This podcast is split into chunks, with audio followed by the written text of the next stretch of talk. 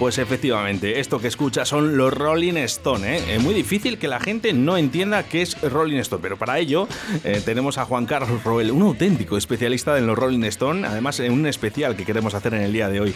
Buenas, buenas, buenos días. Hola, buenos días a todas y todos que nos estáis escuchando. Espero que disfrutéis de estos temitas que hemos seleccionado. ¿Cómo no van a disfrutar que, de son súper emblemáticos y además hemos empezado con un temazo. Hemos empezado con el Satisfaction, que fue el primer single número uno en el ranking de Estados Unidos en el 65. Fíjate si hablamos ya de ha pasado años. Y es un tema que le escuchas y parece que está hecho antes de ayer. Eh, bueno, y es un temazo que se ha utilizado en más de una veintena de películas. Es, un, eh, es uno de los temas, eh, el rip de, de, de, este tema es prácticamente uno de los más memorables de la historia del rock. Si no, mm, se podía decir que es prácticamente el rick de, del rock contemporáneo actual. Y entonces, bueno, esta es, es un tema inspirado en, en el consumismo estadounidense. Eh, y, bueno, y también un poquito con sus tintes anticapitalistas, las relaciones sexuales, etcétera. Fue un tema que, que, que, que, fue visto como un ataque al status quo, ¿sabes? En aquella época. Tenemos que tener en cuenta que estamos hablando del 65.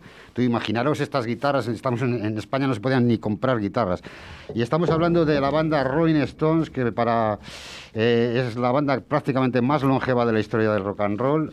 Es una banda que tiene una cantidad de trabajos impresionantes. Es una banda que surgió, fíjate que surgió, eh, la formó un tal Brian Jones, que era un multiinstrumentista, un músico impresionante. Y la fundó en el 62, fíjate. O sea, que Ah, quiere sí. decir que en el 2022 hace 60 años la banda. El día 3 de julio, el gran baterista Charlie Watts ha hecho 80 años, que es el mayor del grupo. O sea que eh, tenemos Stones para rato, yo creo. Después de tantos años. Has dicho, eh, hay una de las cosas que has dicho que a mí también me sorprende mucho. Dices, escucho los temas de ahora, eh, de hace años, y suenan como que fueran de, de ayer, Claro. solo, simplemente. Sí, yo no creo- de tantos años. ¿Suenan tan bien? Sí, yo pienso que, que, que sí, porque es que además te imagínate que algunos son hasta, hasta- están grabados en mono, versiones, luego se han hecho muchas versiones y tal, pero bueno, en un principio están grabados en mono y, y es que yo me pongo mentalmente en la época esta y dices, joder, tío, pero es que ahora ya estamos muy acostumbrados a escuchar las guitarras, a escuchar tal, pero... Ya, pero es que el, el- el formato digital que viene ahora de, de las bandas es muy diferente a lo que había antes. Claro, claro, claro. Yo, por ejemplo, en formato digital prácticamente sigo comprando vinilo porque me parece que el sonido es muchísimo más eh, auténtico, no se pierde ningún tipo de matiz y tal. Entonces, claro, el sonido es otra cosita, es, es- tiene otro, otro, otro, otro sabor, otro sabor. Nos llegan mensajes a través del 681072297, Juan Carlos, ¿eh? Nos han enviado bastantes, además, no se han Bueno. escuchado anteriormente los mensajes de audio de la gente, si no te les pongo luego. No. Eh, y uno que nos llega que nos dice, por favor, pregúntale cuántas veces ha visto a los Rolling Stone. Bueno, pues les he visto en directo, los he visto 26 veces. 26 veces. 26 Solo. veces. Eh, bueno, solo, sí. Dice, Hay- no me ha dado tiempo a más. No, la verdad es que solo, porque tú luego te metes en el mundo estoniano y resulta que hay gente que se ha dedicado su vida prácticamente a las giras de los Rolling Stones. Iban con ellos, les han visto casi 200 veces, gente que tiene ahora casi 70 años. O sea que hay gente muy fans y es como una especie de, de- de- de droga que se te mete en el cuerpo y, y- y es imposible salir Oye, de eh, uno de los mensajes de, audio ¿no? Sí. que nos llegaban a las 12 y 10 eh, cuando hemos dicho que ibas a estar aquí era eh, ese concierto que se suspendió aquí en Valladolid Sí. y que, bueno, pues si no recuerdo mal, eh, fue el 14 de agosto del año 2006. Sí, fue un concierto que, bueno, se suspendió porque Mick Jagger eh, ya anteriormente, que lo tocó en Oporto, me parece, en Portugal, tenía problemas de laringitis y, bueno, no, no era muy grave la, situación, pero eh, yo creo que Mick Jagger es uno de los mayores profesionales que hay del escenario y antes de hacer el paripé, entre comillas, en el concierto, eh, pues decidieron suspenderlo, que, que es para quitarse el sombrero, porque podía haber tirado como otros, otros músicos, otros artistas, se tiran el rollo, pasan el concierto y se acabó. Pero esta gente es súper profesional. Si Mick Jagger ve que no está al 100% de salir, le suspende. Y me parece mm, muy honesto. Y yo estuve de acuerdo con ellos. Me, me jodió muchísimo porque tal, pero, pero esa es eh, la verdaderamente profesionalidad, tío. Entonces son humanos. Entonces, claro, Sí, claro. demasiado, demasiado de pocos conciertos han suspendido por cuestiones de enfermedad, en realidad, en toda su historia. O sea, que han tenido mucha suerte en ese sentido. Son humanos, y entonces, claro, yo a la hora de comprar un concierto de un grupo sé que mañana se puede poner malo uno. O sea, es una, una, una posibilidad. Como nos puede pasar a cualquiera de Entonces, nosotros que estamos ahora. Fue una putada para miles de personas que venían a Valladolid.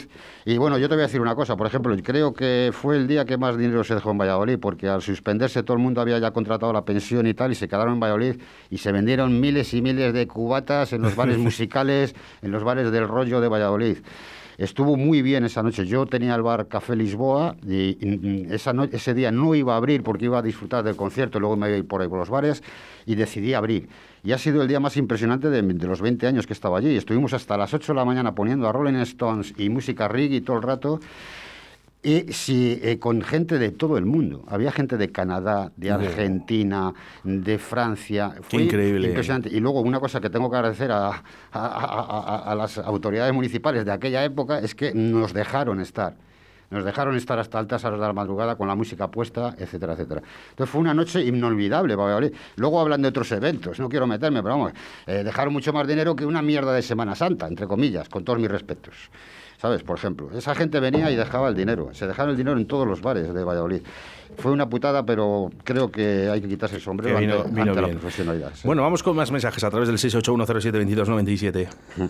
Yo sé que Juan Carlos tiene una colección de vinilos de la Rolling Stone impresionante. Y cuando digo impresionante, seguramente de las mejores de España y Europa.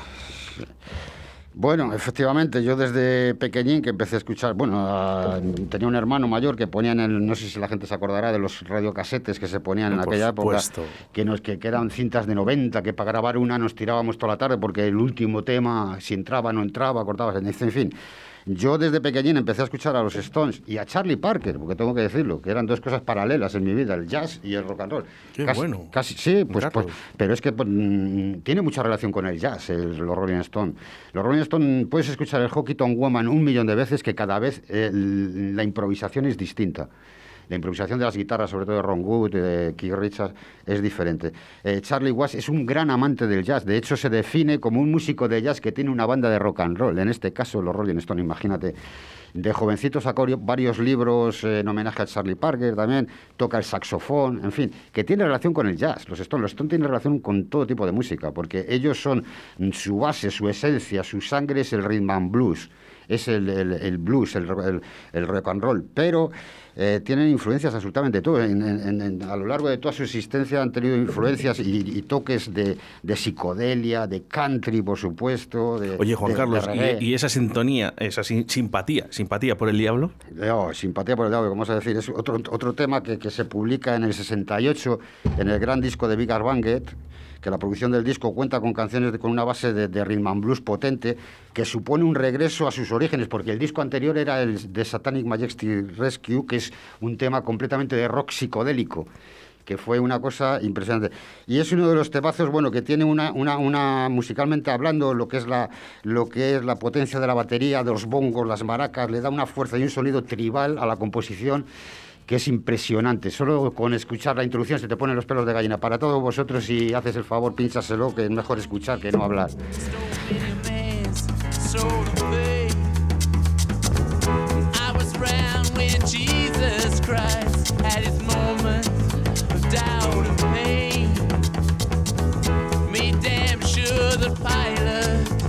The song.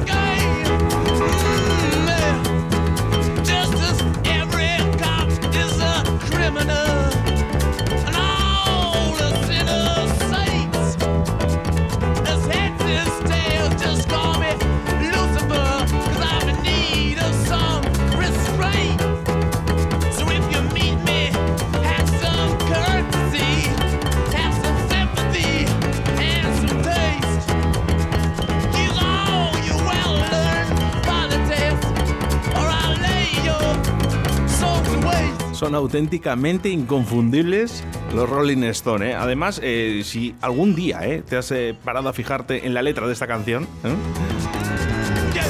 y si no, yo creo que deberías hacerlo. Canciones que podrían sonar en estos momentos, actual, ¿Sabían la realidad desde hace años?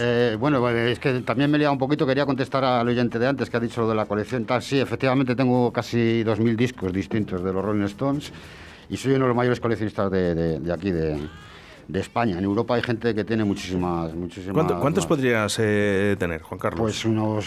entre Solamente los singles ya no te les cuento, porque hace tiempo que lo dejé, porque hay ediciones alemanas, francesas, bueno, es una locura. Entonces, lo que son los singles lo dejé. Entonces entre CDs, discos, vinilos, LPs y tal, pues tengo unos casi 2.000 discos distintos. Madre de los Rolling Stones. Los Rolling Stones, sí. Entonces, bueno, mi idea era hacer algún día una exposición solamente de la música. Luego ya tengo merchandising y cosas de esas, tengo a, pero bueno, me interesa sobre todo la música. Hay que decir con respecto a este tema, el Simpatía for the Devil, que es, que es una cosa muy importante, que, por la que, está considerado por la crítica musical como uno de los mejores temas de la banda y, por supuesto, una de las mejores canciones de la historia del rock and roll. O sea, una, de las mejores canciones de la historia del rock and roll. Imaginaros la cantidad de temas que hay en, el en, la historia del rock and roll. Pues está considerada de las, de las tres primeras mejores canciones del rock and roll. o sea, que es, una cosa muy, muy importante. Por, la, por las mejores críticas musicales, vamos. O sea, que es un tema imprescindible. Hablando un poquito, Juan Carlos, de, de esos vinilos, ¿no? Eh, yo no sé si te acuerdas de Sticky, eh, eh, Sticky Fingers. Oh, Sticky Fingers, ¿cómo no voy a acordar? y, y, no sé si te acuerdas de, de, que había una edición en que salía la lengua blanca. Sí, la, la blanca que hicieron muy poca tirada y luego hicieron otra, bueno, hay que decir a todos los, los oyentes, que no sé si lo conocerán, que el Sticky Finger fue el, primer, el primer álbum que sacaron bajo su propio sello. La portada fue diseñada por el líder del, del movimiento del pop art, que es, que es Andy Warhol, no lo sabe la gente. Eh, y, eh, y el, el, diseño de la misma, eh, que se centra en, un pene, en un pene marcado hacia la derecha, con unos pantalones vaqueros, con una cremallera que se abría. ¿Eh? Ese diseño fue censurado en la España de la dictadura del general Franco, en España. Sí, eh, que, porque aquí salió en el 71 y todavía teníamos una dictadura fascista mm, durísima y aquí cualquier cosita te la censuraban. Fue censurada y, en su lugar fue, eh, pusieron una imagen de unos dedos pegajosos saliendo de una, de una lata de melaza, ¿sabes? Que, que, bueno también que, que este disco la edición española se cotiza mucho en el mundo del coleccionismo Efectivamente, salieron dos. También fue la primera vez que salió el logotipo de la lengua de los Rolling Stones, que luego se ha hecho el símbolo de, la banda. Y fue el primer disco donde salió. Y en España, efectivamente, salieron dos ediciones, una con la lengua roja y la otra con la lengua blanca. Entonces, es un disco que se cotiza mucho, que se tiene mucho. Luego ha habido reediciones, pero se cotiza la reedición eh, actual. También se censuró el tema Sister Morphine, que venía en el disco, que se sustituyó por el Let It Rock. Entonces, bueno, también se, aquí se, censuraba prácticamente todo. Entonces es un disco muy, muy, muy, muy interesante por, por todo esto. Vamos. Recibió unas críticas buenísimas, o sea, que, que destacaban un poco sus, los arreglos, el ambiente desconcertante que tenía, el transformo, eh, tenía un trasfondo oscuro de las letras, que hacían referencia sobre todo al uso y abuso de las drogas en este disco, ¿sabes? También hacía... Eh, un poquito sobre las relaciones interraciales, sobre la esclavitud. Bueno, era un disco muy, muy, muy interesante. En la cara En la cara de este disco estaba el gran temazo, Blood Sugar, por ejemplo, que le vamos a poner ahora, yo creo. Y, bueno, pues es, un álbum súper importante. Hay para todos vosotros el gran temazo Blood Sugar.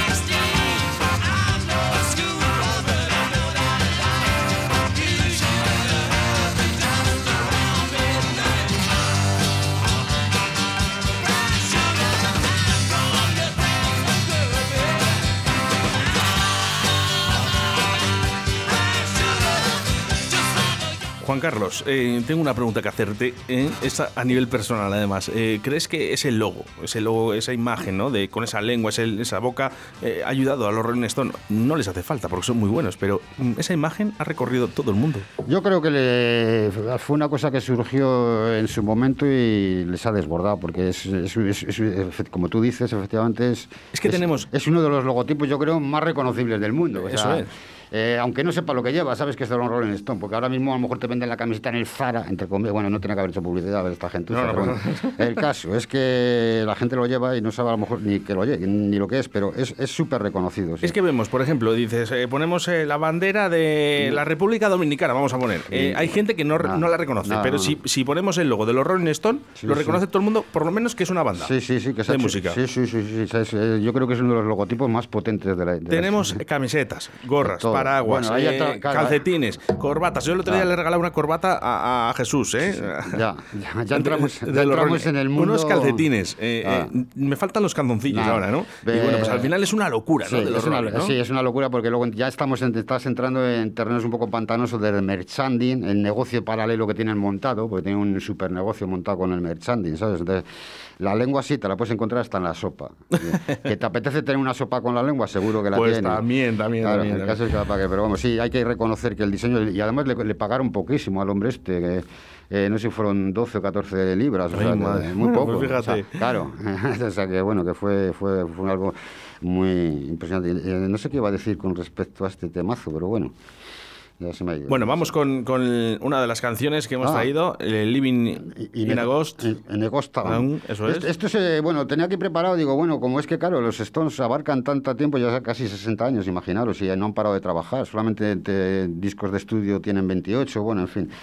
Eh, este es un tema que sacaron justo en el confinamiento el otro año. Digo para que vea que la gente que, siguen activos, siguen activos y haciendo cosas.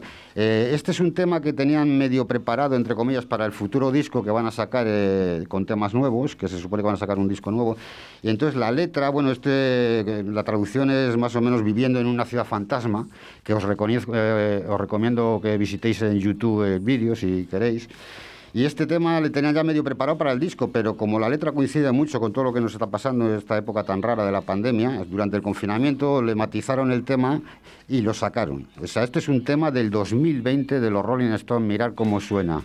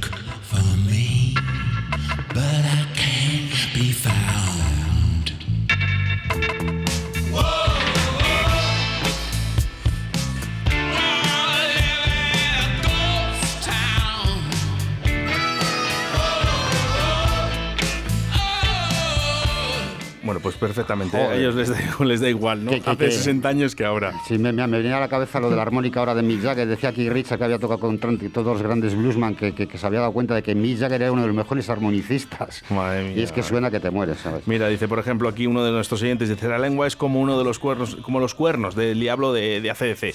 Bueno, hay, eh, yo hay, eh, te voy a decir, Juan Carlos, yo quería hacer eh, un día ACDC contra Rolling Stone. Bueno, vamos a ver, hay, hay te pues, permite tener en YouTube la gira que hicieron que tocaron los ACDC con, con, los Rolling Stones, están en YouTube, si lo queréis ver, en qué gira fue, no sé si fuera de Bristol Babylon, así, es impresionante el temazo que toca y con qué, con qué respeto trata ACDC a los Stones y los Stones a ACDC. Son dos bandas emblemáticas del rock and roll. Sí, bueno, yo quería hacer un poquito eh, eso, porque hay mucha gente que dice, no, no, los Rolling son los mejores, y otros dicen, no, no, ACDC son los mejores. Bueno, y cada uno tiene sus gustos, y aquí lo que hay que hacer es que son dos bandas que llevan tantos años y siempre lo han hecho bien. Sí, bueno, sí, yo ya sabes, como soy fan de los Stones, pues siempre tiraría por los Stones porque, porque es, Bueno, pues buscamos, buscamos a esa persona especialista en ACDC, ¿eh? ¿vale? Para tener ahí un poco esa controversia, siempre de buen rollo, lógicamente, ¿no? Pues hablando un poquito de qué, qué es lo bueno que tienen los Rolling Stones y qué es lo bueno que tienen los ACDC. pues para, para, los fans de la ACDC que sepan que son súper amigos los Stones y los eh, miembros de ACDC. ¿eh? Se llevan de puta madre. Pues eso es lo, eso es lo mejor. Es ¿eh? muy buena señal. Bueno, pues nos vamos. Nos vamos a trasladar hacia el año 1969 para despedirnos con esta canción. un, temazo, Jimmy Shelter. Es, un, disco que lanzaron en el 69, un tema que lanzaron en el, en el disco de Lady Bleed, ¿sabes? Y bueno, la producción fue súper aclamada por la crítica y el disco incluía en la primera pista el Jimmy Shelter. Es una de las canciones antibelicista totalmente inspirada en la guerra de Vietnam. Un temazo, un gran temazo que siguen tocando en todos sus grandes conciertos y sigue poniendo los pelos de gallina. Para pues todos vosotros, Jimmy Shelter. Juan Carlos, eh, la voy a poner desde el principio otra vez. Eh. Lo que sí que quiero hacer es agradecerte que has estado aquí en los estudios de Radio 4G. Mira, la gente además eh, te ovaciona, te pone aquí las manos para pues arriba. Pues, venga, pues, pues muchas gracias a todos. Y sí que vamos a decir a la audiencia, porque yo sé que se han quedado con ganas más, más ganas del Rolling Stone, eh, de para que vengas otro día eh, y vamos a hacer un poquito más extenso este, este Rolling Stone. Eh. La gente aplaudiendo, ¿eh? Juan Carlos Roy. Oye, pues muchas gracias a todos y, a ti también, claro, a vosotros, a 4G, por poner esta música, tío. Muchas gracias, a ti. Gracias, venga, un abrazo a todos. Chao.